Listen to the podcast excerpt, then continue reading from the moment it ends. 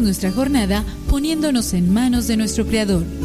Pedimos su gracia para enfrentar como hijos suyos cada reto que la vida nos presente, acompañados de María, la dulce Madre que nos invita a proclamar las grandezas del Señor.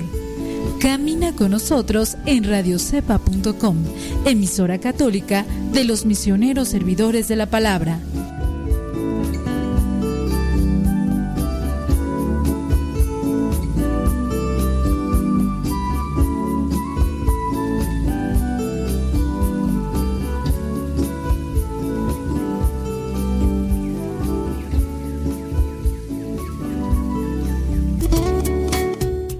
Fernando Durán. Yo vivo acá en San Bernardino, California. Y todas las tardes cuando salgo de trabajar, pongo mi teléfono en la aplicación que bajé de Radio Tepa. Me voy escuchando los programas que están grabados ahí. Gracias, Padre. Gracias por todo lo que nos dan, porque es una forma de evangelizarnos, de llevar hasta, hasta los rincones más remotos de acá, de San Bernardino, de cualquier parte de Estados Unidos. Les damos las gracias y ahora con estos aparatos podemos estar conectados con ustedes y más que nada escuchar la palabra de Dios. No tenemos pretexto para hacerlo. Así que muchas gracias y yo invito a todos para que, hagan lo mismo. Ya dejémonos de las telenovelas y de los chistes de doble sentido. Tenemos que llevar la palabra de Dios a otro lado. Y nosotros primero aprender para después enseñar lo que hemos aprendido. Muchas gracias, que Dios los bendiga, que siga bendiciendo a este gran ministerio que es los misioneros servidores de la palabra y a radiocepa.com. Gracias.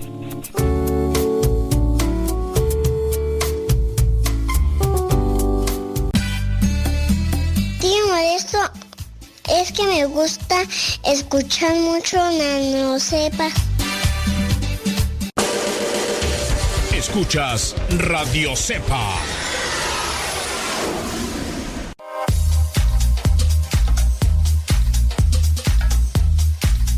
Para escucharnos las 24 horas al día, descarga la aplicación en cualquiera de los sistemas operativos, Apple o Android. Y si tu teléfono ya no tiene espacio para más aplicaciones, ponle en Google radiocepa.com y entrando también a la página dándole clic donde está el círculo amarillo con el triángulo azul, podrás escuchar directamente desde la página Radio Cepa. Lo preferible es que descargues la aplicación Radio Cepa. Descarga la que tiene el logo de WhatsApp para que también nos mandes mensajes. Hay dos aplicaciones de Radio Cepa, pero una de ellas tiene el globito del WhatsApp. O la otra opción es entrar directamente a la página y darle clic en el círculo amarillo con el triángulo azul para que escuches radiocepa.com o descarga la aplicación. Radio Católica por internet las 24 horas al día.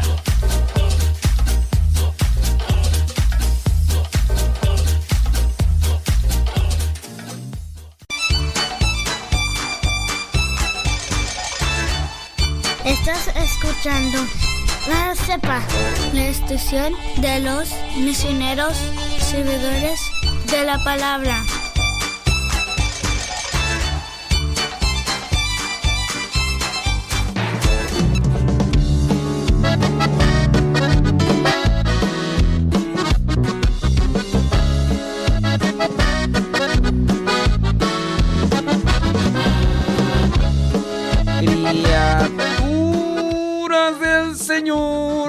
Señor, bendecida al Señor.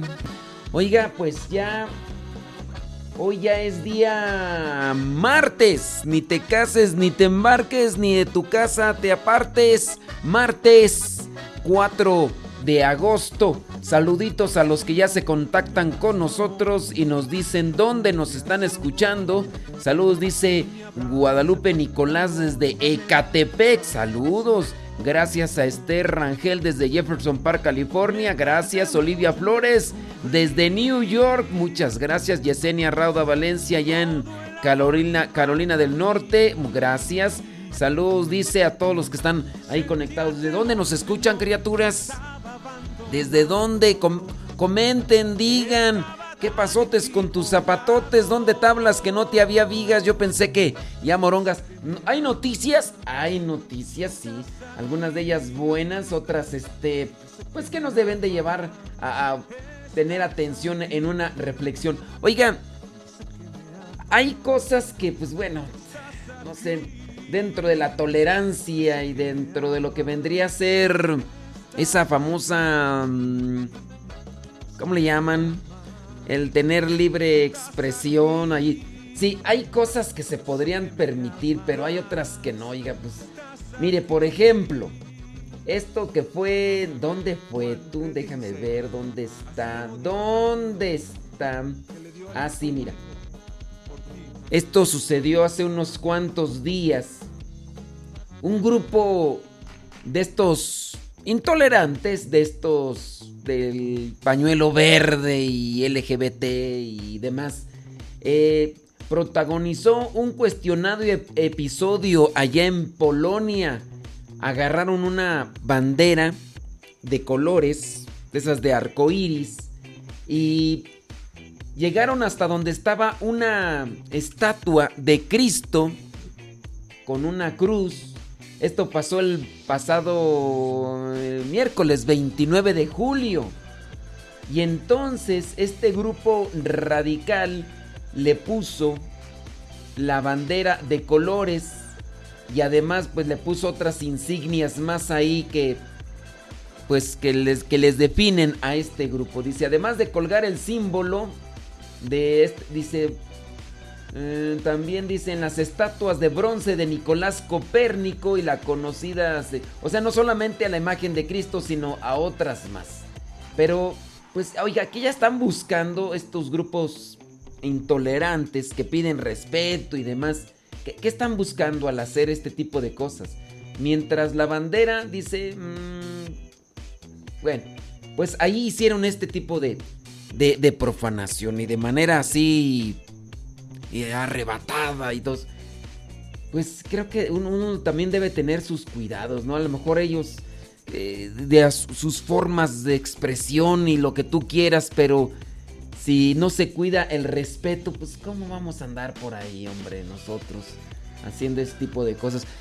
Pero bueno, pues hay que orar por la gente que no entiende razones, que no es una persona consciente y que están llevando las cosas de manera equivocada. Oiga, el día de ayer le, le dábamos a conocer cuando salía la publicación sobre la salud de Benedicto XVI. Y el día de hoy ya aparece una nota, esta sí ya es del secretario personal, el secretario personal George Gunswain, dice que sí, la salud de Benedicto XVI no es motivo de especial preocupación, dice el secretario, dice personal, dice llama a la calma tras las especulaciones sobre el estado de salud del Papa. Sus condiciones de salud, dice, no son motivo de especial preocupación. Son las de un anciano de 93 años que, que atraviesa la fase más aguda de una enfermedad dolorosa, dice, pero no grave. Aclaró, dice, eh, en una publicación que hizo, porque pues ayer damos a conocer lo que había dado eh, el el informe que había dado un periodista que tuvo un encuentro con Benedicto XVI y pues que sí lo había notado desgastado, cansado y que ciertamente a partir de la visita que le hizo a su hermano, él también comenzó con enfermedades. Su hermano ya falleció, eh, creo que fue el primero de julio y dice pues se encuentra enfermo. Ciertamente 93 años pues Sabemos que el cuerpo se ha cansado, se ha desgastado y tendrás también sus molestias. Pero dicen, no más allá, dice, de esas características que carga el cuerpo, dice, pero no es una cuestión así muy grave. Y es que en algunos lugares, en algunas páginas, sí se colocó esta información de la enfermedad de Benedicto XVI como algo así muy, muy grave, muy, muy fuerte. Y algunas personas pensaban que, pues, estaba ahí en una estación ya muy, muy límite. Bueno, ahí dentro de esas cosas, oiga, vámonos al santoral del día de hoy porque el día de ayer pues se nos chispó. Bueno, no se nos chispó, sino que pues el tiempo ya no alcanzó. El día de hoy, 4 de agosto, es el día en el que la iglesia recuerda a San Juan María Vianney, presbítero. Ahorita vamos a hablar algunos puntos interesantes del famoso cura de Ars, o llamado así cura de Ars. Eh, murió ahí en el año 1859. La iglesia también tiene presente a San Aristarco de Tesalónica, que fue discípulo, dice, de San Pablo, fiel compañero en sus viajes y prisionero con él mismo, con San Pablo, en Roma, allá pues en el siglo I. Aristarco. También la iglesia tiene presente allá en Roma a los santos Justino y Crescencio. Ellos mártires murieron allá en el año 258. También la iglesia tiene presente a San Jacinto. Murió allá en el siglo IV, mártir en Roma. También allá en Tarsia de Bitinia, la iglesia tiene presente a otro mártir, San Eleuterio del siglo IV. En Tours de Neustria eh, se recuerda a San Eufronio, obispo. Dice que participó en varios concilios, reparó muchas iglesias en la ciudad, erigió parroquias en las aldeas y promovió con gran cuidado la veneración de la Santa Cruz. Murió San Eufronio en el año 573. La iglesia también tiene presente a San Onofre, murió en el año 995. Dice que era un eremita. Además, pues bueno, la austeridad, el ayuno, el sacrificio eran parte de su vida, San Onofre. Y por último, la iglesia tiene presente a San Rainero, obispo y mártir, dice fue primeramente monje y después sobrellevó grandes sufrimientos por defender los derechos de la iglesia en la sede episcopal y posteriormente murió apedreado. Murió ya en el año 1180. Entonces ahí está, si usted se llama Rainero, Rainero, Onofre, Eufronio, Eleuterio, Jacinto, Justino, Crescencio, Aristarco o Juan María, pues muchas, pero muchas felicidades. Sí, yo sé que al más de alguno de ustedes ha de estar escuchando esos nombres y decir, ¡apa nombrecitos! Pero pues tengan presente que son de otros países y a lo mejor allá en aquellos lugares estos nombres son muy comunes. ¿Quién sabe qué dirán ellos de nuestros nombres? ¿Te imaginas que, bueno, el nombre de Modesto, pues es el nombre de Modesto, pues qué te puedo decir?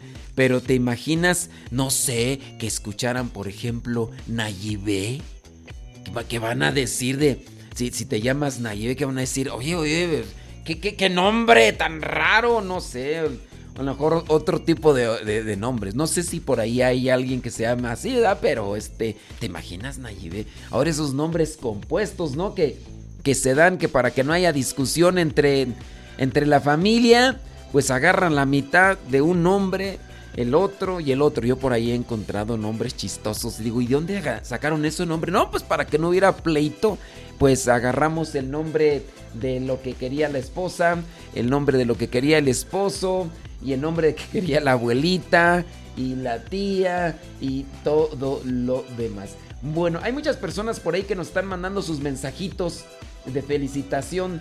Dice que porque pues hoy es día del párroco. Sí, hoy es día del párroco. Yo no estoy como párroco. Yo no estoy como párroco, aunque sí podría ser que tenga una parroquia virtual como tal, pero este sí es el día de los párrocos. Si ustedes saben de alguien que sea párroco, felicítenlo. Ahí sí díganme felicidades. Felicidades en tu día.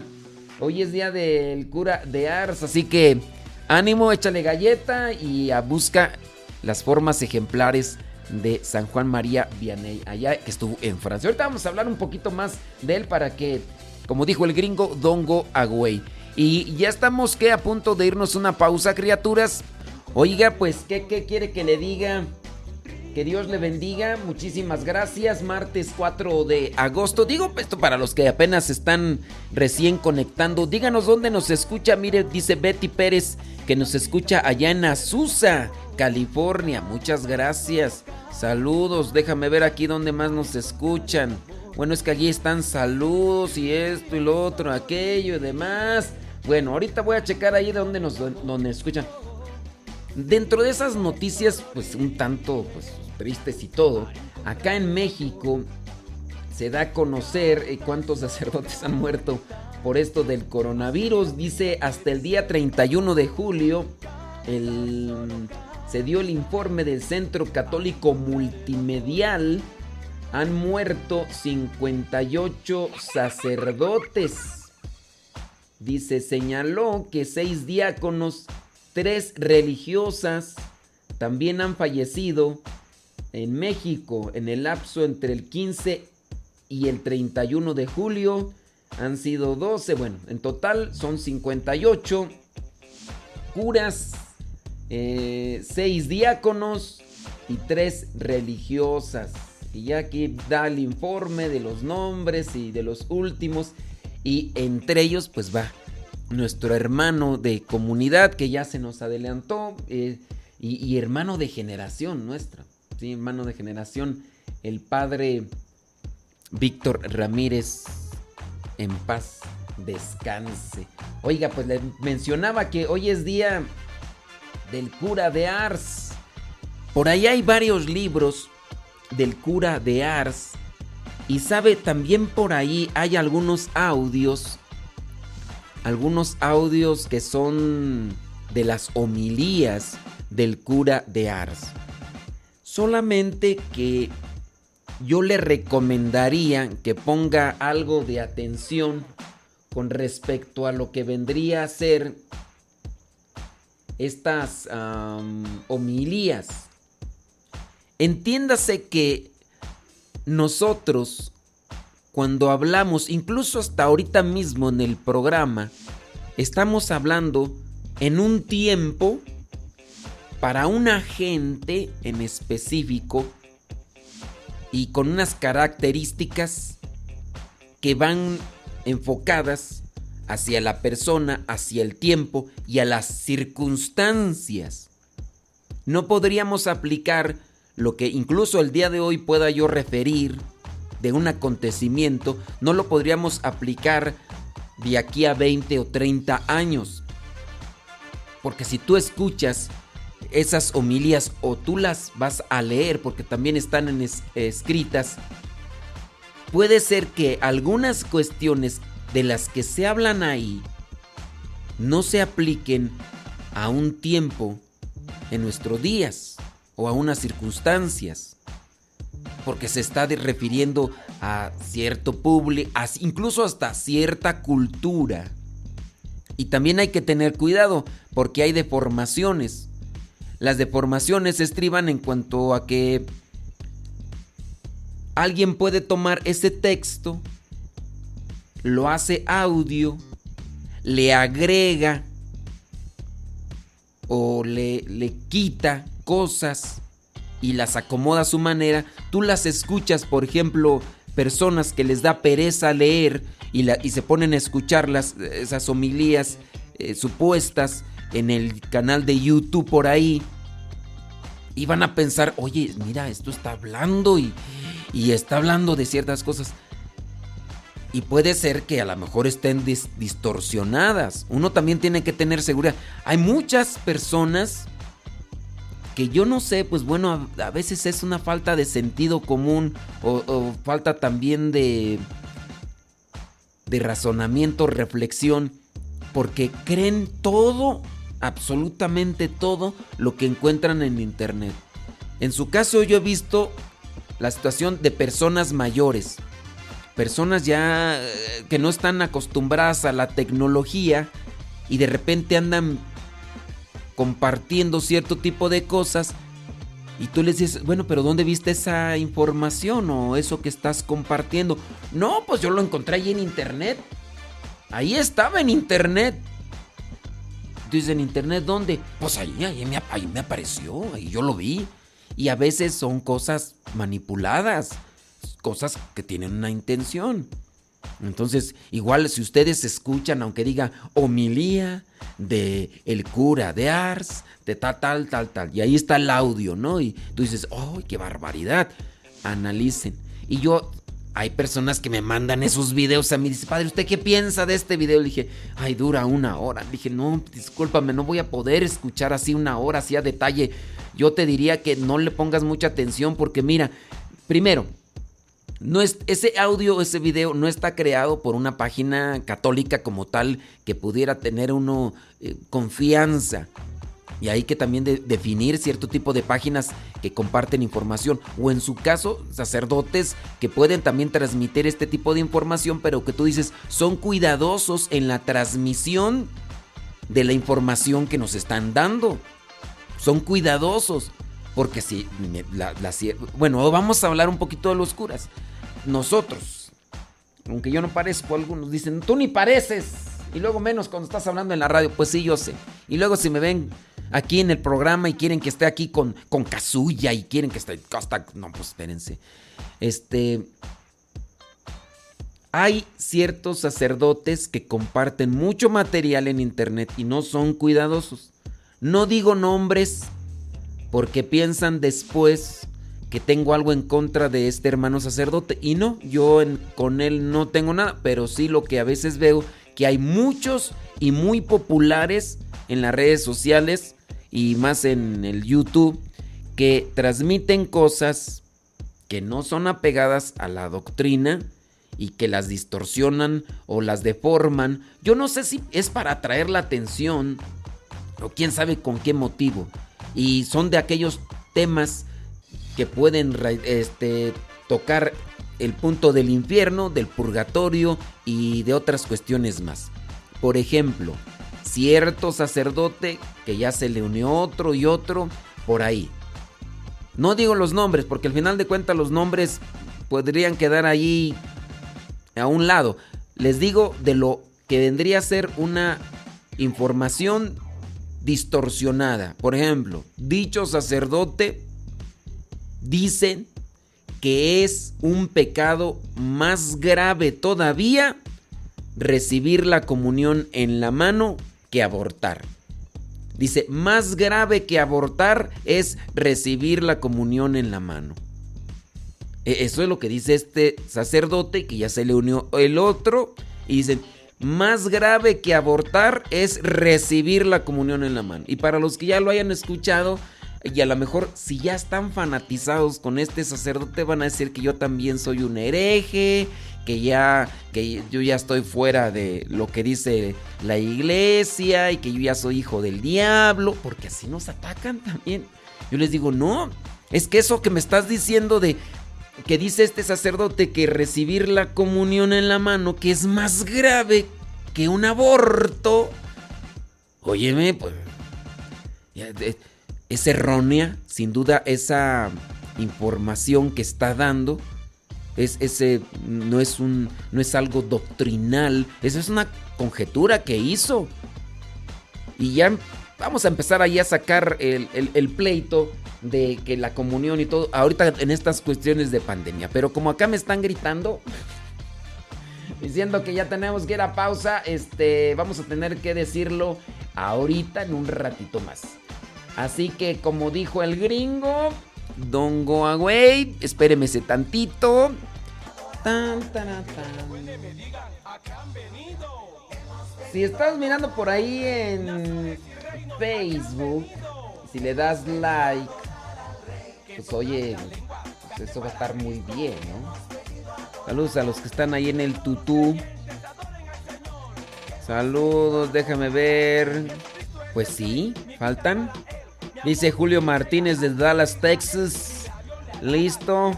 Ahí está Julio. Saludos desde Dallas, Texas. Déjame ver ahí quién está aquí Pérez, en la Florida. Magdalena Q. Dice que tú. Saludos para quién? Fabricio. Y familia Araucucú. Pero en dónde? Dice hace tiempo que no pone las mañanitas. Pues es que pues es que, pues, ¿qué quieres? Pues es que. Saludos desde Tecanto, Yucatán. ¿Así se llama tú? Tecanto, Yucatán.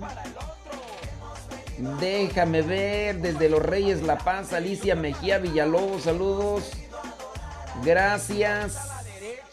Dice mm, desde Los Ángeles Laura de Sánchez. Adelina Peña López. Desde Querétaro, órale. Saludos, gracias. Desde Los Ángeles, California. Dice Laura. Rosalba. Desde Carolina del Norte. Desde Lexington. Esther Medina, saludos.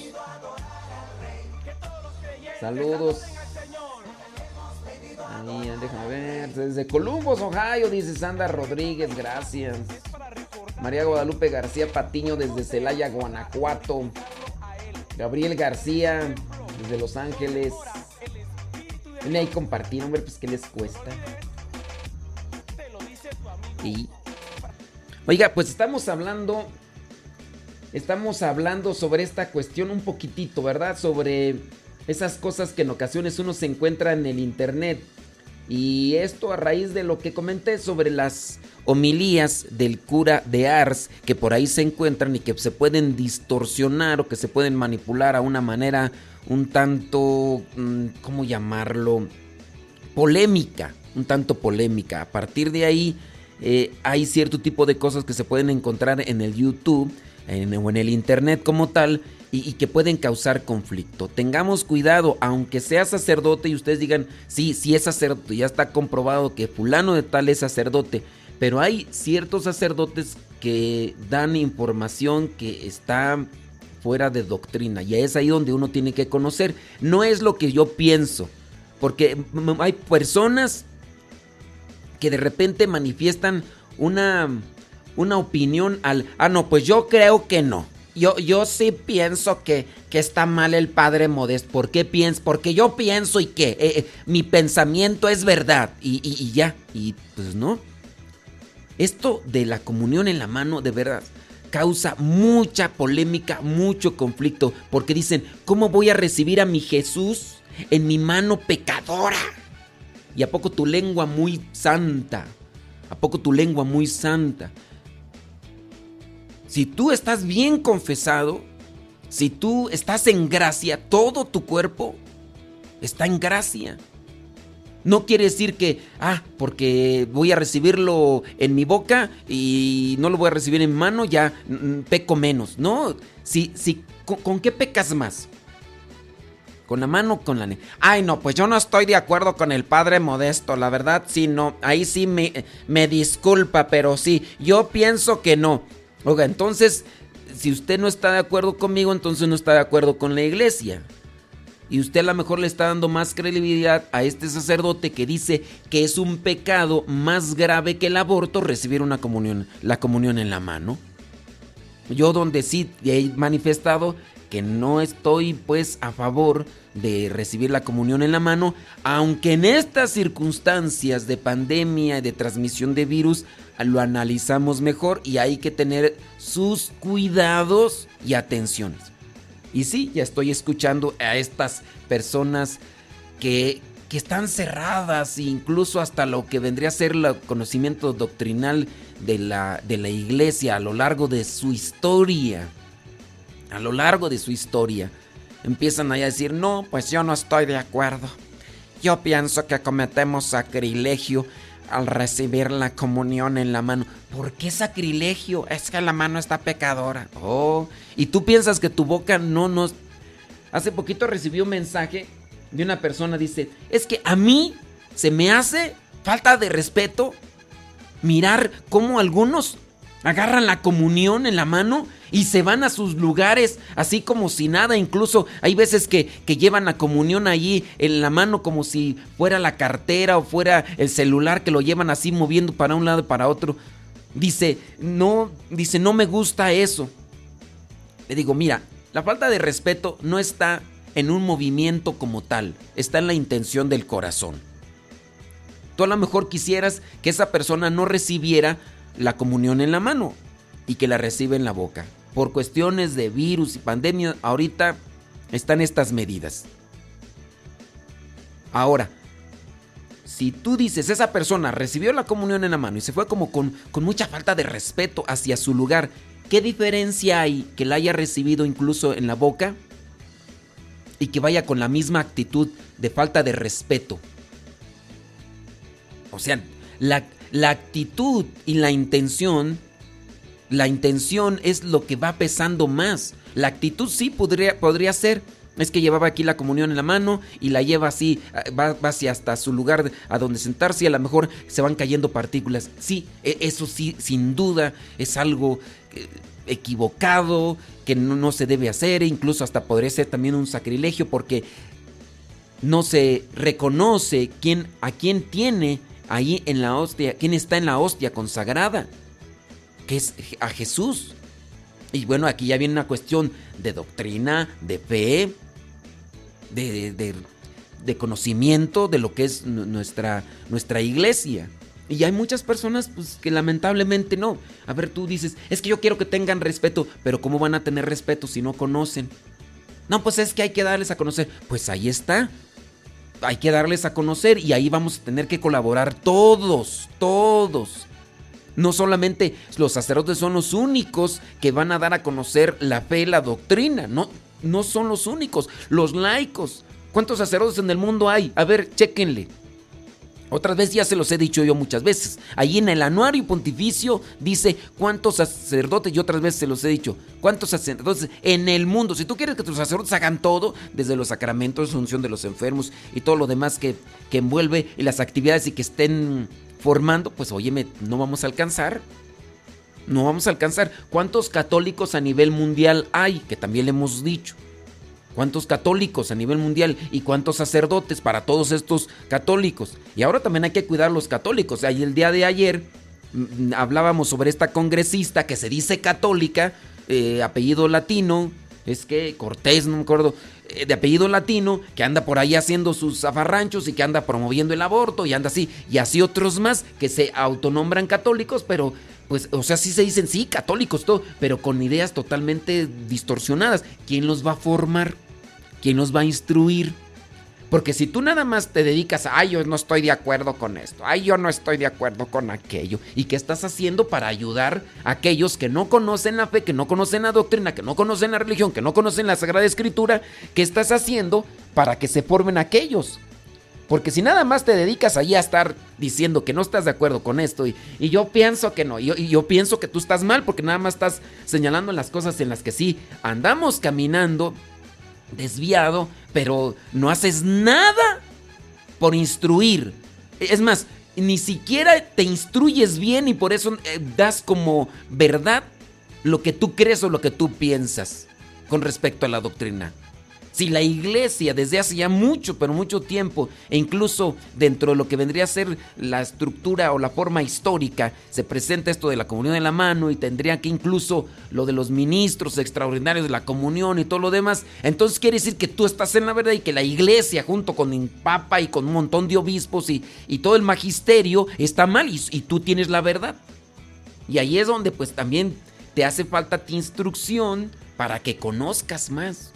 Y entonces tengan, tengan su cuidado, criaturas, porque hay muchas personas que, que sí, buenas para hablar, para juzgar, para señalar, pero no para instruir. Y, y, así como este curita por ahí que anda diciendo que es, que es un pecado más grave recibir la comunión en la mano que un aborto. Más grave que un aborto es recibir la comunión en la mano. Y de ahí para allá otras ideas erróneas más. Como el otro cura que decía, el otro cura que decía que en cuanto caía la hostia en el suelo y tocaba las, en el suelo, esa hostia dejaba de tener a Cristo. Y ya, ahí en cuanto tocó, eso no, y ahí, ahí está el derecho canónico, y hay que también revisarlo. Y ahí diciendo ese tipo de cosas, y así otros más. E, este programa puede ayudar, puede dar una línea, pero no es para formar, ¿eh? Para, para formar, váyanse a Escuela de la Fe. Ahí donde van a sentarse una hora, dos horas y van a tener a un maestro y ahí les van a resolver sus dudas cara a cara, así de manera personal. Porque aquí en la radio a veces lo que buscamos es inquietar, motivar para que ustedes busquen, lean. Hay gente que quiere instruirse con lo de la radio. No, pónganse a leer, váyanse a cursos, váyanse a congresos. Y si ahorita no se puede por la cuestión de la pandemia, tómenlos a, a nivel virtual. Porque pues sí, o sea, a veces andamos totalmente erróneos y, todo lo basamos a yo creo, yo pienso. Pues yo no estoy de acuerdo. ¿Por qué no estás de acuerdo? ¿Por qué no? Y, sácalo de ahí. Y necios y tercos. Y... Yo iba a hablar del cura de Ars, de los 10 puntos tú. Ya ahorita ya me enfrasqué con otras cosas. Y ay, santo Dios todopoderoso. Voy a checar ahorita sus comentarios. Saludos desde Phoenix, gracias. Saludos desde Perú, gracias. Leticia Salazar, allá en Inglewood. Lenali, Odali, saludos allá en, en, Perú. Muchísimos thank yous. Bueno, pues ahorita vámonos a la pausa y regresando yo creo vamos a hablar un poquito más. Bueno, vamos, vamos a hablar ahora sí del cura, porque si no ya se nos acaba el tiempo. Tan,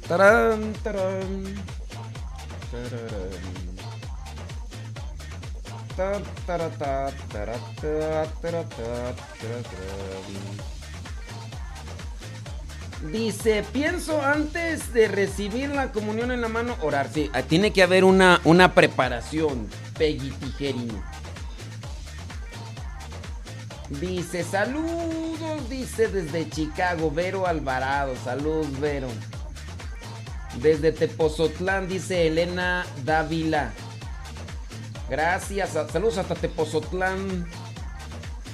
Saludos a Teresa Carreón desde Phoenix. A ver.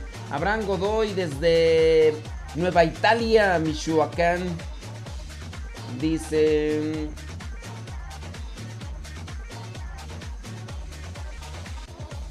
Dice, cuando la madre Teresa de Calcuta le preguntaron cuál es el peor pecado, ella contestó, la común en la mano. ¿Dónde dijo eso? ¿Quién te lo dijo? Hay un hay un dato por está algo así porque le han puesto ella un montón de frases a la Madre Teresa de Calcuta. De hecho, hay una página católica que remarca todas las frases que no dijo la Madre de Teresa de Calcuta y que se las han hecho decir. Ahí es donde uno debe tener cuidado porque uno dice, ah, pues dijo. ¿En dónde dijo? No, pues yo lo miré por ahí. ¿En dónde? ¿En dónde? ¿En dónde lo dijo?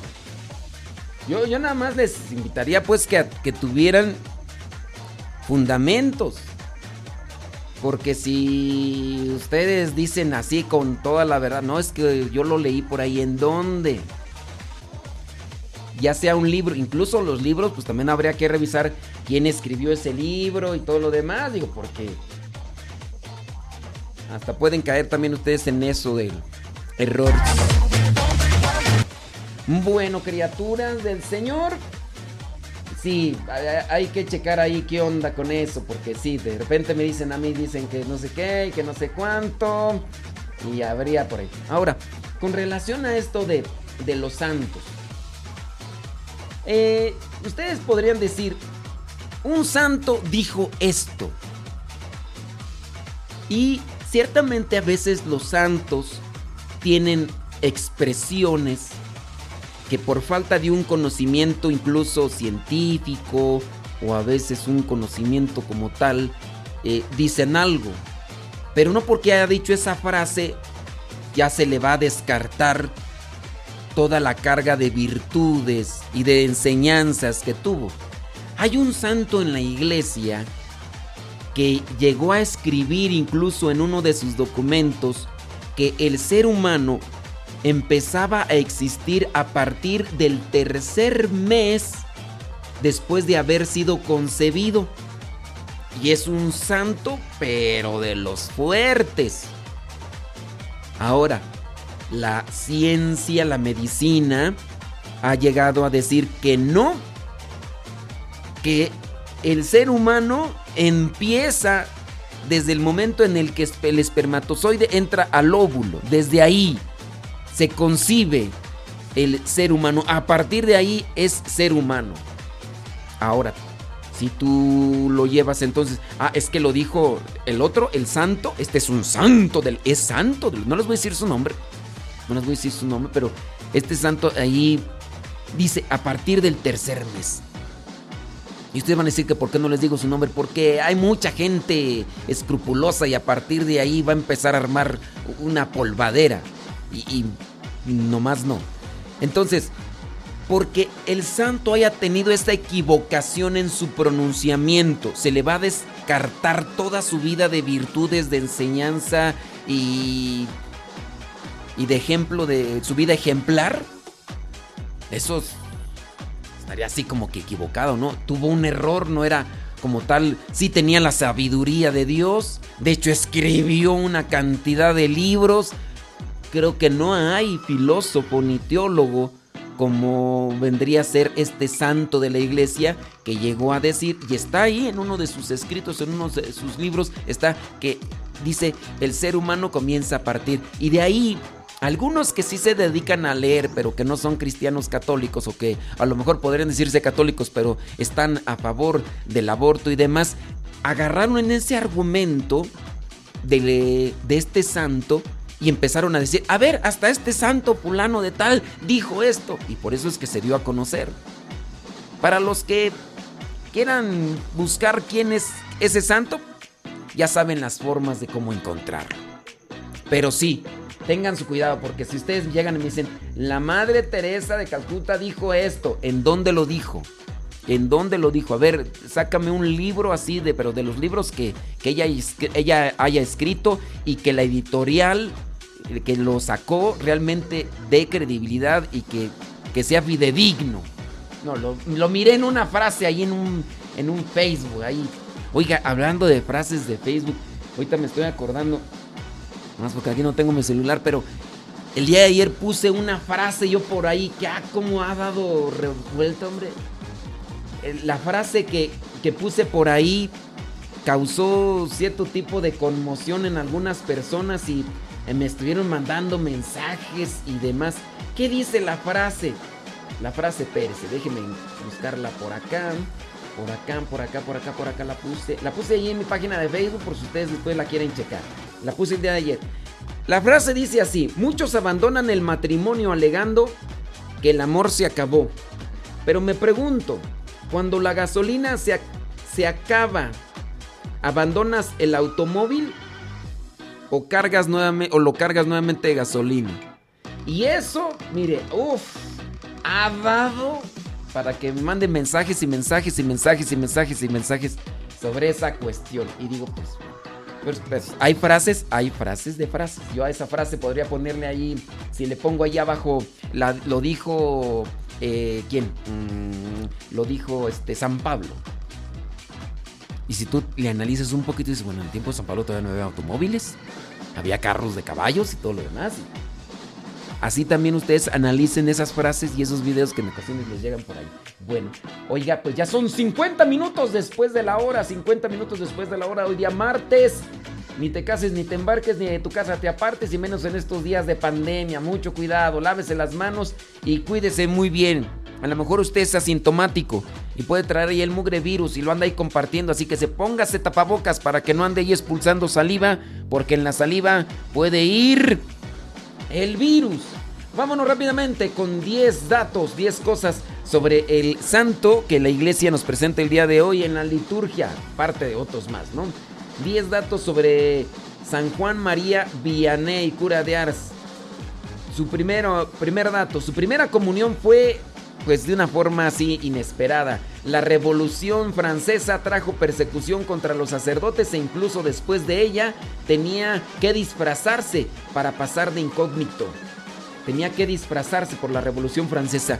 Le dejo una pregunta de investigación. ¿Qué otros, qué otros sacerdotes, qué otros sacerdotes se disfrazaban? Hay dos mexicanos.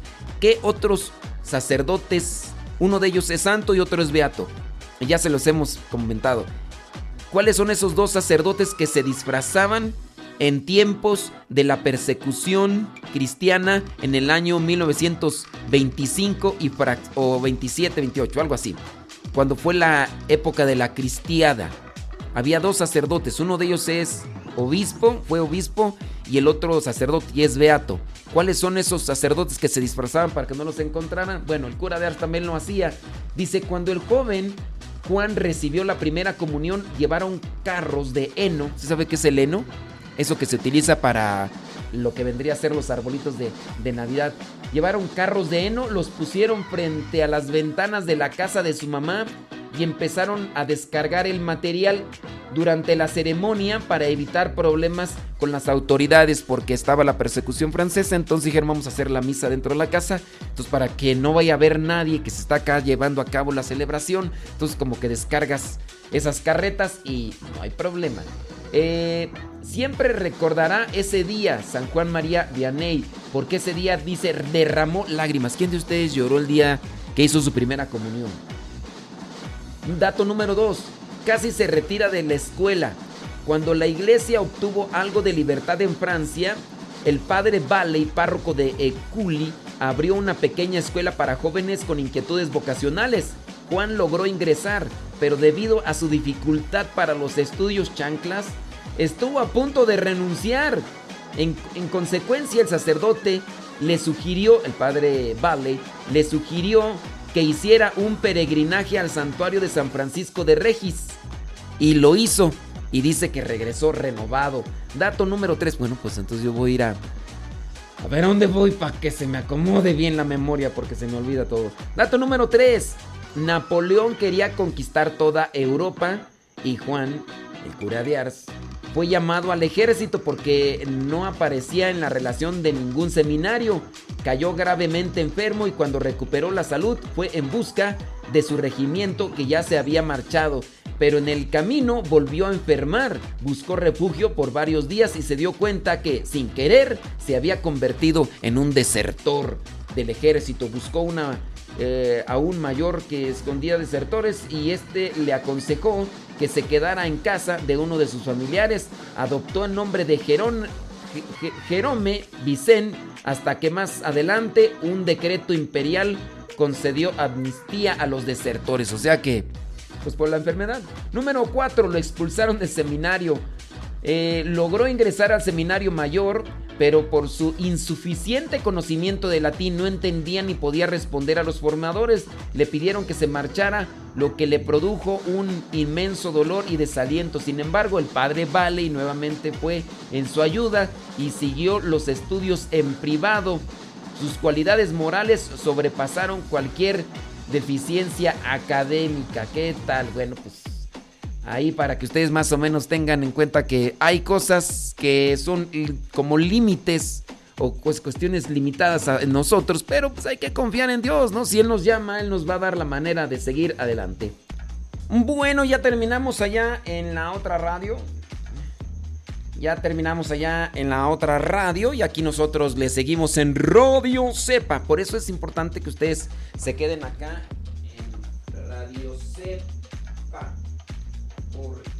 así ustedes pueden tener em, pues más información, más información y demás. ¿En qué estábamos, criaturas del Señor? Estábamos con lo del cura de Vamos a terminarlo porque, pues sí.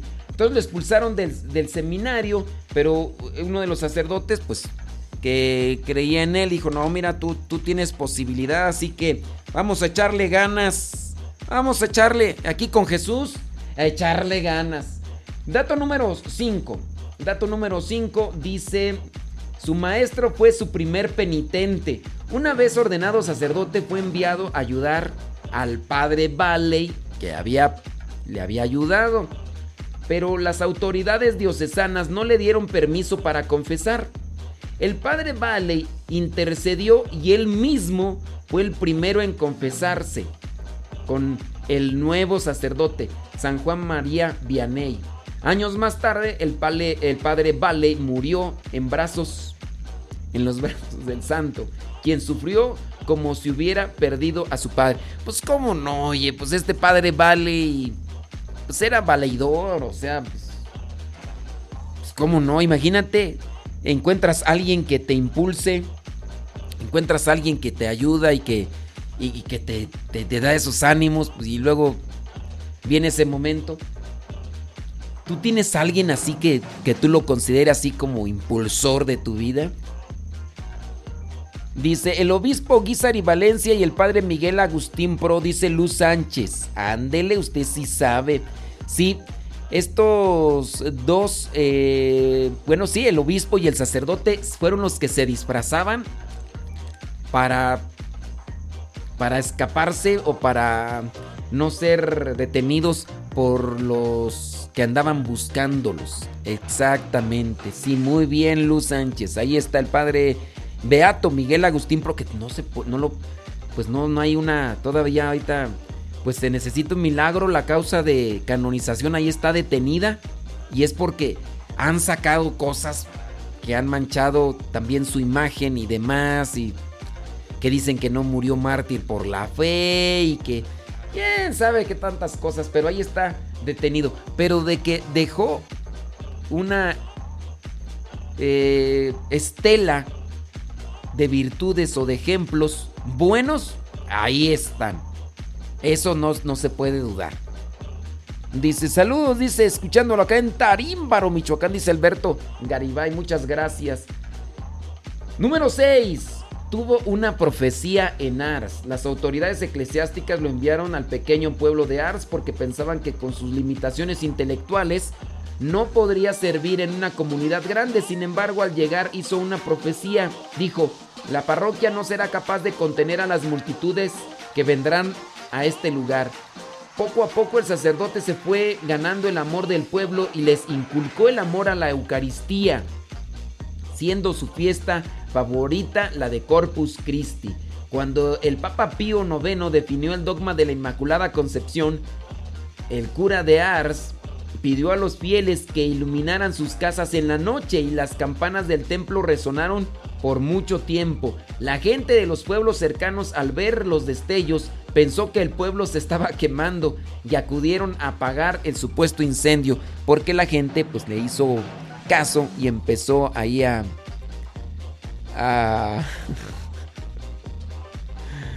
y empezó ahí a, encender ahí algunas lucecillas. Dato número 7. Eh, tenía una profunda devoción a Santa Filomena. San Juan tenía una profunda devoción a Santa Filomena, una joven mártir de los primeros siglos del cristianismo, a quien llamaba su agente con Dios, y construyó una capilla en su honor y un santuario. Cierto día enfermó de gravedad y prometió ofrecer 100 misas en honor de Santa Filomena.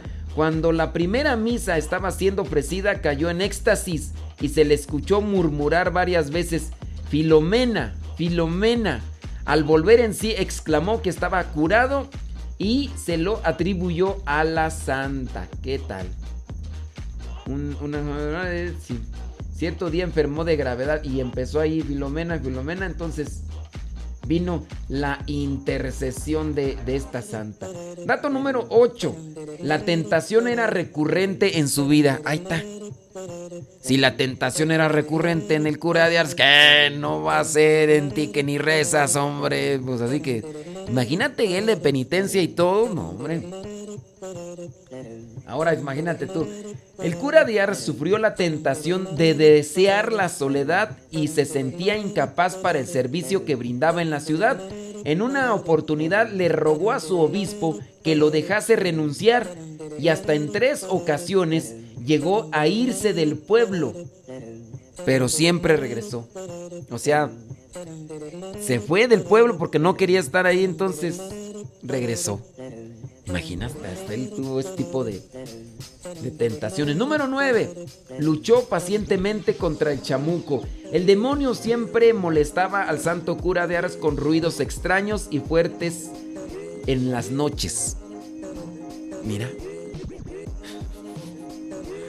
Tú sabes que a la persona que más se acerca a Dios es la que más persigue el chamuco. Su intención era agotarlo para que no tuviera fuerzas para confesar o celebrar al día siguiente la Eucaristía. Cierto día que el santo se disponía a revestirse para la Santa Misa, el maligno incendió su cama. Eh, San Juan, sabiendo que el enemigo quería detener el oficio divino, dio las llaves del cuarto a aquellos que iban a apagar el fuego y les dijo, ay, apáguenlo, ahorita vengo, voy, voy a ir a rezar, voy a ir a la misa. El villano, al no poder atrapar Dice, al ave le prende fuego a su jaula. fue lo único que dijo. Mucho tiempo después, el Señor premió a San Juan con un extraordinario poder de expulsar demonios de las personas poseídas. Ser exorcista. ¿eh? Todos conocen a San Juan, Juan María Vianney con el título de cura de Ars. poco a poco, dice poco, poco importa la opinión de algún canonista exigente que dirá, a nuestro juicio, con razón que el santo no llegó a ser jurídicamente verdadero párroco de Ars, ni aún en la última fase de su vida, cuando Ars ganó en consideración canónica. Según explica, el obispo de Bailey solo le concedió el título de canónigo, pero el hecho real es que consagró prácticamente toda su vida sacerdotal a la santificación de las almas del minúsculo, del pequeño pueblo de Ars y que de esta manera unió ya para siempre su nombre y la fama de su santidad al, al del pueblo. Eso no lo sabía. O sea que entonces no fue párroco, era canónigo. O sea, estaba encargado de ese pueblo, pero no era parroquia. Y es el santo cura de Ars, el santo patrono de los párrocos. Y ahí es donde entonces nos encontramos ante ese dilema tú. No es el título, es el es lo que se hace como un cargo. Ándele pues, hombre. Saludos, gracias. Ay, Dios. Bueno, pues ahí está. Pues yo también soy párroco. Sí, tengo mi parroquia virtual. Ustedes son mis feligreses. Ustedes son mis feligreses. Fíjate, eh, hubo una persona que, me escribió ese rato, y esa es de la que me acuerdo ahorita, con respecto a esa frase de... Em, muchos abandonan el matrimonio alegando que el amor se acabó, pero me pregunto, cuando la gasolina se acaba, ¿abandonas el automóvil o lo cargas nuevamente de gasolina? Y una persona me escribió, dice... Pero también hay otras personas que dicen que lo toman como palabra de Dios. Los dos extremos son malos, creo yo. ¿De qué me hablas tú, Dagoberto? ¿De qué me hablas? Dice, después de 17 años donde no hay respeto ni confianza, dice, para mí es mejor separarse. ¿Usted qué opina? Lo digo de las de, de los de los partes. Después de 17 años después de 17 años que ya no tienes gasolina, pues miren, yo no les voy a decir que se separen. Yo siempre les voy a decir que luchen por su matrimonio. Y, luchar implica muchas cosas. Muchas, pero muchas, pero muchas cosas. Pero pues sí, hay que analizarlo allí. Pues sí, otros, mira, por ejemplo, ahí decían también dice, también nos dice la palabra de Dios en la primera de Juan capítulo 4 versículo 7. Queridos, amémonos unos a otros porque el amor viene de Dios. Todo el que ama es hijo de Dios. Bueno, ese versículo no sé qué. A veces se atora por ahí, pero un empujón y a seguir adelante con la ayuda de María Santísima y su Hijo amado. Pero si se fijan, este, si el automóvil se le acabó la gasolina, uno maneja y el otro empuja, ¿no? Para llegar a la gasolinera y echarle gasolina, ¿no? Entonces necesita uno que maneje y que le lleve bien hacia donde está la gasolinera y el otro que empuje. Y cuando el otro se canse, que el otro vaya, ¿no? Ok. Y en ocasiones, si no puede ya empujar porque se cansó, hay que pedirle ayuda a alguien más. El problema es que el problema se da cuando uno no quiere manejar, el otro no quiere empujar, no quiere pedir ayuda y y los dos empiezan ahí a echar la culpa, buscar culpables. Ahí, ahí está la cuestión. Dice. Casi dice eh, Rosilu Vargas. Dice que está a punto de, cumplir 53 años de casadas. Ándale pues. Dice. El por, es porque desconocemos que el amor de Cristo Jesús. Ok, muy bien. Dice. Gracias, dice. Porque nunca nos abandona Dios. Delgados, gordos, enojones, histéricos. Pero Él, todos sus hijos valen la pena. Qué bueno que Dios no piensa como los hombres, sino ¿dónde estarían todos los que no creen en Él y en su palabra? Bueno, es que no sé ahí qué, tiene que ver con lo del matrimonio. Dice, pero si el carro te da más problemas que satisfacción. Y se, fijan cómo le buscan, cómo le buscan. O sea, ahí le buscan, le buscan las justificaciones, ¿no? Y los pretextos. Dice, e invirtiendo siempre en composturas, lo mando al deshuesadero donde debe de ir la chatarra.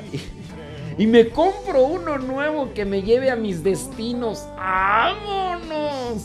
Y si no hay, pues taxis PC. ¡Vámonos! Y si no hay, pues taxis peceros. Y si ya no, pues camino, no batallen con un carro que no funciona bien. Hay demasiados carros. ¡Santa cachucha!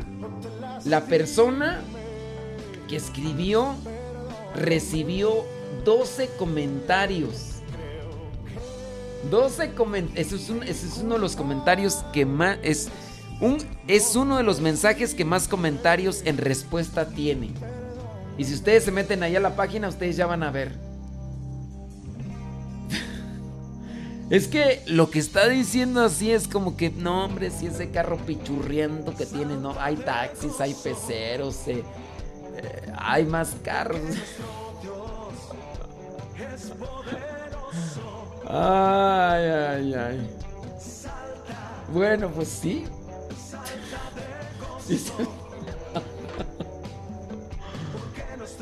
No, a mí no me rebatieron, ¿yo qué? Dicen que, que me rebatieron. No, yo qué, yo soy un... Eh, me encontré ese mensaje ahí que antes había visto y digo, hey, es para reflexionar. Que alguien quiera acomodarlo a su modo, a su manera, allá es otra cuestión. Dice, en las buenas y en las malas, en, la salud y en la enfermedad. Pues por eso, antes de comprar un carro, antes de buscar qué carro, antes de, decidirse a estar con un carro, busquen bien para que no... Hay carros pichurrientos. Hace algunos años aquí eh, las hermanas les compraron un carro chino. Les compraron un carro chino y ya te imaginarás.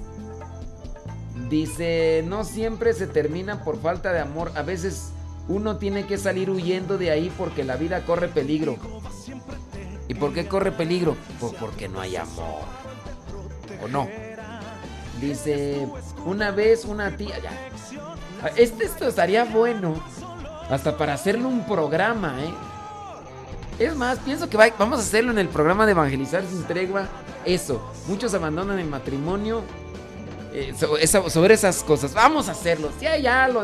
Así que, si quieren seguir comentando, después vamos a hacer el programa de Evangelizar sin tregua. Eh, a partir de ese comentario. Vientos huracanados, vámonos al Evangelio el día de hoy. Mientras yo le voy a echar algo a la tripa. Hey, ustedes los de... Mm, ¿Qué más iba a comentar tú? Dice, yo pienso que los hombres, la mayoría, que son pocos, porque son pocos, tengan temor de Dios. Déjame ver qué, más tengo. Para ver si regreso con ustedes o ya no. Sí, ahorita vamos a regresar o hablar un poquito más sobre el cura de Ars, sobre su vida y todo ese rollo. Y mm, ¿qué más? Sí, ahorita, ahorita regresamos, ¿eh?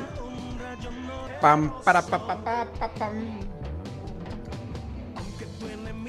Ande pues, hombre, gracias, gracias, divino, que me ha dado tanto, me dio dos, oigan, este,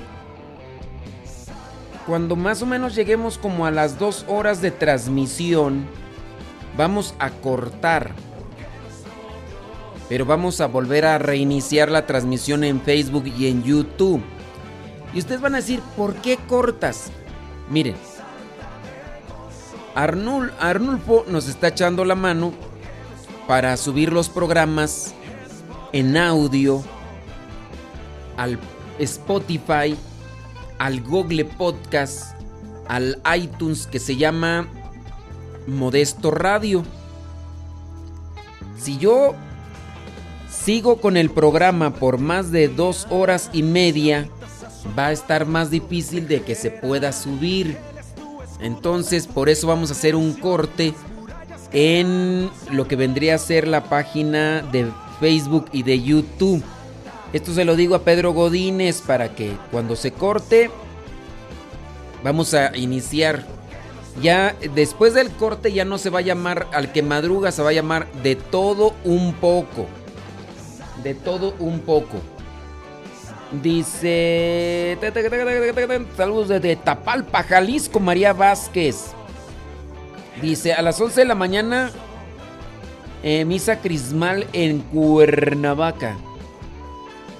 Sí, con esto de la, de la pandemia, pues se suspendió la misa crismal. Y es que ahora los, las diócesis van a estar buscando en qué fecha hacer esa misa para bendecir el aceite que se utiliza para los sacramentos. A ver, entonces, ya tenemos una hora 44 minutos. Yo pienso que vamos a tener ya que hacer un corte, ¿no? Una hora 45 ya. Falta la radionovela. La radionovela la vamos a poner en la otra emisión del programa que vamos a titular De todo un poco. De todo un poco. Así que los que están escuchando allí en el YouTube y en el Facebook, sepan más o menos qué onda con eso y para que sepan, ¿ok?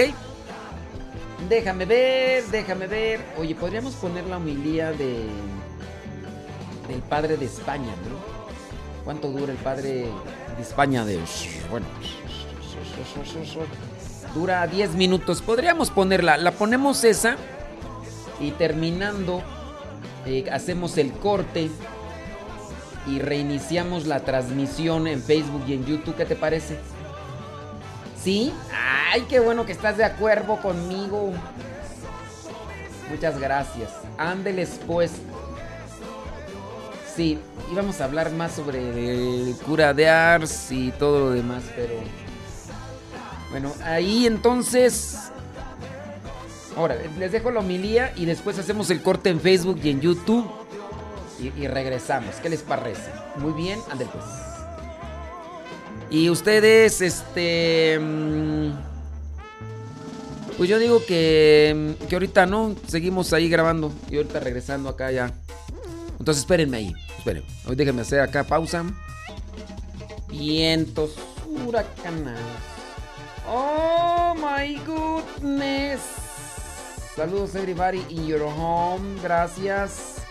Muchas, pero muchas gracias. Saludos desde Stern, Virginia. Dice Yolanda Vidal. Jesús Jonapa desde Chiapas. dejen su like ahí los que están escuchando en el YouTube, en el Facebook. También, pues muchas, pero muchas gracias. Déjame ver acá los comentarios, a ver qué es lo que nos dice la gente. ¿Cómo andamos? ¿Bien? ¿Todo bien? Saludos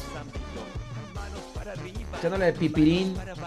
Oigan, hablando del cura de Ars, por ahí está una. Una radionovela. No, es más bien una obra de teatro representada. La, la hicieron por allá los padres cuando se encontraban en Chile. Y obviamente, pues igual, tiene el acento de Chile. Y no sé, de vez en cuando por ahí, ¿quién se aparece de Chile? ¿Cómo se llama tú? Nada más que no sé si tiene música y todo eso. Vamos a hacer esto, a ver. Mm,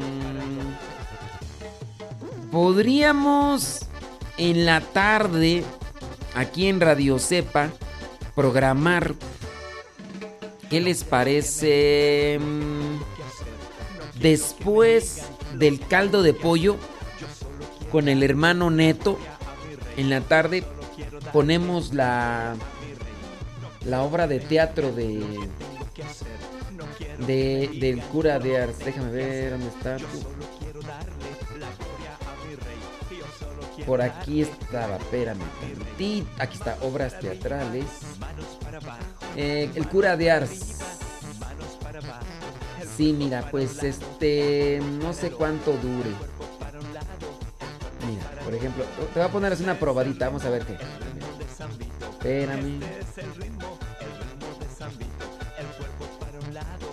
Bueno, ustedes que están viendo el video, pues no, no se van a dar cuenta, pero eh, si hoy martes 4 de agosto a las 6 de la tarde se ponen a escuchar, no, a las 5, porque a las 4 sale el caldo de pollo. Bueno, este, vamos a hacerle así entonces, a las 5 de la tarde, 5 de la tarde, después del programa de mm, caldo de pollo para el espíritu. Por cierto, si habrá nuevo tú. Es que ya, ya no es el hermano neto. Ahora es el diácono neto. Oh my goodness. La radionovela, ahí va la radionovela, espérenme. Ya pusimos el capítulo número 5, mm, ¿verdad? Ayer fue el santo cura de Ar. No es cierto. Ayer fue San José, ¿no? La radionovela, hoy la radionovela, déjame ver, déjame ver. Radionovela. Ta, ta, ta. Espérame tantito, espérame tantito. No me presiones. No me presiones. Pusimos las 5 hoy, entonces toca la tierra prometida. La tierra prometida. Sí, hoy toca la tierra prometida. A ver si es. A ver si es. Ahí dice la tierra prometida. A ver si es. Entonces, eh, como estoy grabando el video del programa todavía que quedó de hace rato. Este, ¿en qué terminamos? Tú ya nada más para para amarrar acá el asunto. Este, esto ya no, esto tampoco. Eh, ¿Qué más tú? Mm, esto yo creo que también. Podría hacer esto por. Sí, porque el día de hoy y ahorita pongo la radionovela y al ratito ya viene por ahí mm, Patipaco. Entonces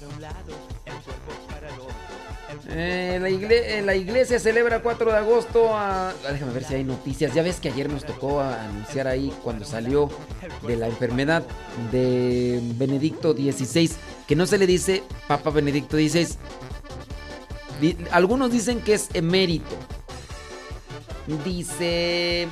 Obispos se pronuncian ante salida de España del rey emérito. Carlos I. Oye, vamos a ver. Tengo ahí mis reservas. Vamos a ver en la etimología. A ver, Google. Hoy no quiere tu funcionar. A mí que se le acabó la pila. Puede ser que ya se le haya acabado la pila. Sí, ya se le acabó la pila. Ahorita la cambiamos. Emérito, emérito. ¿Qué significa etimología? Etimología, etimología. Vamos a ver, eh, aquí está etimologías, emérito. El adjetivo emérito viene del latín emeritus. Significa merecedor de estatus. Merecedor de estatus. Por haber concluido cabalmente su servicio. Entonces, merecedor de estatus. Entonces sí, el adjetivo emérito, papa emérito, ya después de haber concluido cabalmente su servicio merecedor de estatus. En Roma antigua se aplicaba a veteranos retirados del ejército y otros casos. Se trata del participio del verbo emerere, que significa merecer, ganarse, emerere, merecer. Verbo compuesto de ex, e, merere, merecer, ganar. Entonces sí, merecedor de estatus. Merere emérito. merere, merece, merezco. Había una mujer, ¿no? Una esposa de un político ahí que escribía merezco, merezco, algo así, ¿no? Ya ni me acuerdo tú. Pero sí entonces emérito. Y dice aquí que la Comisión Ejecutiva de la Conferencia Episcopal Española envió un mensaje en relación con la salida del rey emérito Juan Carlos I de España. Otra noticia, eh, Papa Francisco nombra nuevo secretario general de la Secretaría para la Economía. La oficina de la prensa de la Santa Sede informó este 4 de agosto que el Papa Francisco nombró secretario general de la Secretaría para la Economía a Maximino Caballero Leo. ¿Te has fijado, no? Que el acento secretaria, secretaría. Cardenal Pietro Parolini, Parolín, visita santuario del Santo Cura de Ars. Visitó el santuario de San Juan María Vianney, conocido como el Santo Cura de Ars. Muy bien. Bueno, pues ahí más o menos las noticias. Bueno, para los que puedan estar mirando al ratón el video, porque pues al ratito voy a subir el video. Se está grabando esto en video para que pues ahí pues para los que les gusta mirar. Saludos, dice desde Denver. Aprovecha. Saludos, dice Alma Álvarez. Gloria Estrada, saludos. Ándele pues. Sí, este. Ahorita que estoy grabando en video, ya una vez les había presentado, para los que nos están escuchando, hace unas semanas, hace unas semanas, eh, los hermanos que están ahorita en sus ejercicios espirituales, encontraron entre una caja de cables y demás, encontraron un Walkman. Para los que van a ver el video al rato van a ver el Walkman. Este Walkman me lo retiraron. Me dijeron mis superiores, a ver muchacho, tú no puedes tener ese Walkman. No, pero es que yo lo utilizo para hacer entrevistas porque tiene este eh, para grabar, tiene aquí el botoncito de, de rojo. Esto es yo con este pues que en aquellos tiempos esto se utilizaba. Y entonces pues me dijeron en, la entrada al noviciado, no puedes tener esto. Miren, de hecho trae hasta un cassette. Yo no sé si este cassette era mío o no. Y, y lo demás. La cuestión es de que los hermanos se lo encontraron. Se lo encontraron en los cachivaches. Y pues sí, todavía funciona, de hecho. Déjame ponerle pilas. Déjame ponerle las pilas. Estas creo ya las cargué porque no estaban cargadas. Para los que vean el rato, pues van a ver. Mira, ahí está ya. Está la radio. Mira. A ver, mira, voy a poner la radio.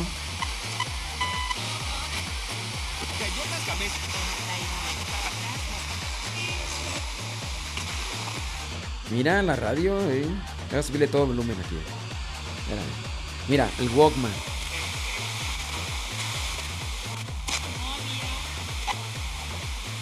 No, no agarran en ninguna estación. ¡Ay, Jesús del Huerto! ¡Qué canciones!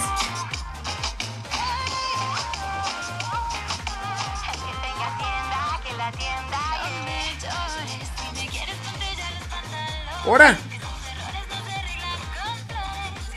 ¿De dónde la pago? No me acuerdo. Ya, ya, ya, ya le apagué. ¡Qué cosas! ¡Qué letras de las canciones! ¡Santo Dios! Ahora vamos a poner, a ver, yo no sé este cassette si fueron de las cosas que grabé yo, vamos a ponerle play.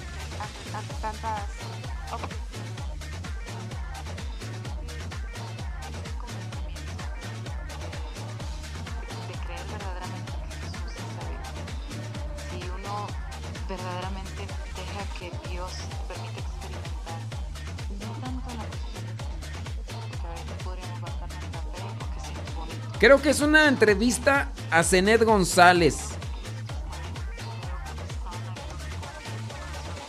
¿Quién la grabó? La grabaron unas hermanas. Entonces ya aquí tengo mi... Tengo mi... Este, y este era mío, lo compré. No sé si lo compré en Estados Unidos o lo compré aquí en México. Ah, cuando entré al misionero en el año 98. Y aquí está. Al rato voy a escuchar la entrevista completa y a ver si se puede pasar a. a luego ahí al, YouTube. Al YouTube. Muy bien. Eh, ¿Qué más? Dice padrón. Dice padrón de Dios lo perdone. Dice padre. Ay, que sí, pues yo sé que pues es que las canciones, esas. Eh, puse la radio, puse la radio ahí. E, ese Walkman me acompañaba cuando iba a dar las misiones y a veces yo lo ponía para dar unos cursos bíblicos, todos ponía cantos obviamente católicos, los ponía para que los escuchara la gente. Entonces era nuestra, nuestra moda. Imagínense. Ándele, pues bueno. ¿Qué más tú? Vámonos a la radionovela del día de hoy. Mm, lo del cura de Ars. ¿Qué más? Mm, San Juan María Banés, patrono ah, de los párrocos, es considerado un profesor, su pasión de salvación en almas, su sencillez, modo ejemplar. Está muy largo aquí todo esto. El, sábado 4 de agosto del año 1859, el santo cura de Ars eh, murió. Tenía 73 años. Fue canonizado en la fiesta de Pentecostés del año 1925 por el Papa Pío XI. El 13 de agosto se cumplirán 205 años de su ordenación sacerdotal realizada en el año 1815. conocido como es el patrono de que más que más que fue un hombre humilde y grande fue un hombre humilde y de gran discernimiento modelo del pastor en repetidas oportunidades fue blanco ataque directo del demonio su pasión de salvación por las almas su sencillez fue ejemplar al punto que vivía desprendido de las cosas materiales y yo, yo sacando el Walkman ay iban a decir que desprendido eres dice dicen que un día regaló hasta su propia cama por lo que adquirió la costumbre de dormir en el suelo de su habitación. Llevó una vida ascética, practicaba habitualmente el ayuno y cuando no le bastaban unas papas y de vez en cuando un huevo hervido. Solía decir que el demonio no le teme tanto a la disciplina y a las camisas de piel como a la reducción de la comida y, de vida, y bebida y sueño. Son bastante conocidos los episodios en el que el demonio los zarandeó Dice, en una oportunidad hizo temblar su casa hasta por 15 minutos para que dejara de orar. En otra ocasión quiso, eh, quiso que deje la camisa que estaba celebrando. No, que deje la camisa. Que deje la misa. Que deje la misa que estaba celebrando causando un incendio en su habitación. Él no dejó de celebrar, sino que le dio las llaves ahí a los que estaban y dijo, vayan a apagar el fuego. Y él siguió celebrando la misa para que no se interrumpiera. También hubo muchos, muchas noches terribles para él en las que el demonio hacía ruidos para no dejarlo dormir, mientras se burlaba sugiriendo que abandonara el ayuno. También le tocó vivir tiempos convulsionados debido a las escuelas de la revolución. Secuelas, ¿cuáles escuelas tú? ¿Por qué no estoy leyendo bien? Sabrá, pues porque no sabes leer. Ah, bueno, eso sí es cierto. secuelas, escuelas. Mucha gente se apartó de la fe por las secuelas de la Revolución Francesa. El cura de Ars se propuso atender estas necesidades dedicándole mucho esfuerzo a la preparación de sus sermones. El santo pasaba noches enteras en la sacristía componiendo y memorizando lo que iba a decir. Porque pues, tenía una falta de memoria ahí. Entonces era constante. Dicen, puede más constancia que virtud el refrán. Fue muy sensible a las necesidades de su gente. Se ocupaba con mucho cariño de la instrucción de los niños en el catecismo. Intentó combatir las malas costumbres que apartaban al pueblo de la iglesia, especialmente los días domingos. Luchó para que los trabajadores no fueran obligados a trabajar los fines de semana o para que las tabernas permanecieran cerradas, ahí donde venían el chupirul, y la gente fuera a misa. Más de una vez causó polémica entre sus feligreses cuando condenaba que se gastaran el dinero y el tiempo en diversiones superfluas. En una de sus homilías llegó a decir, la taberna es la tienda del diablo, el mercado donde las almas se pierden. Ándale. Con el tiempo su popularidad creció, solían llegar miles de personas a Ars para confesarse, incluso desde lugares muy lejanos. Lo bueno que se disponía, ¿no? Sí. Dice que limpie mis lentes. San Juan María fue un hombre de profundo amor a la Virgen María, quien consagró su parroquia y su servicio sacerdotal. Pues ahí está algo del cura de Ars. Sí, ya, ya estoy revolviendo las palabras. Saludos a Lupita Rodríguez. Ándele pues. Oye tú, hoy no miro tantos mensajes de ya sabes quién. Mándenle un mensaje. ¿Dónde andará? Tú hoy no se apareció. Ah, no, ya acá está. Ya, Sí, sí, acá está. Nada más que hoy no está mandando tantos mensajes. Sí, yo dije, pues ¿dónde andará? Hoy no, no llegó qué. Pero bueno. bueno, bueno. Ándele, pues, vámonos a la radionovela del día de hoy. Bueno, con todo gusto. Hoy está la tierra prometida. Vientos huracanados, eso es Toño, Pepito y Flor. Eh, al ratito viene lo que Dios ha unido con Patti y Paco. Que si tendré dislexia. No, lo que pasa es que ya llevo varias noches durmiendo menos de lo normal. Y este, traigo los ojos bien rojos. Y ahorita me tuve que poner los lentecillos que están un poquito así con. Así con, así con un poquito de, de, de, oscuridad. No es tanto feo, pero no es tanto, pero. Entonces, pues eso hace que no vea bien. Pero es que traigo los ojos todos rojos. Todos rojos. No, no, no. ¿Qué pasó? ¿Qué pasó? ¿Qué pasó? Bueno. Este. Ustedes los que están acá en el um, video. Eh, miren, está el canal en Spotify que se llama Modesto Radio. Ahí se suben. Modesto Radio en Spotify, en Google Podcast, en iTunes. Son las plataformas por ahí, las plataformas ahí. Busquen Modesto Radio ahí en las plataformas y ahí van a encontrar ahí los programas en audio para que los programas más completos, para que ustedes los puedan escuchar a la hora que ustedes quieran. Los diferentes programas que tenemos en Modesto Radio. Ahí merengues tengues. Sale pues, ándele. Yo les dejo aquí una musiquita, cancioncita y hacemos el corte. Muchísimas gracias. Gracias, Slavío. Que me ha.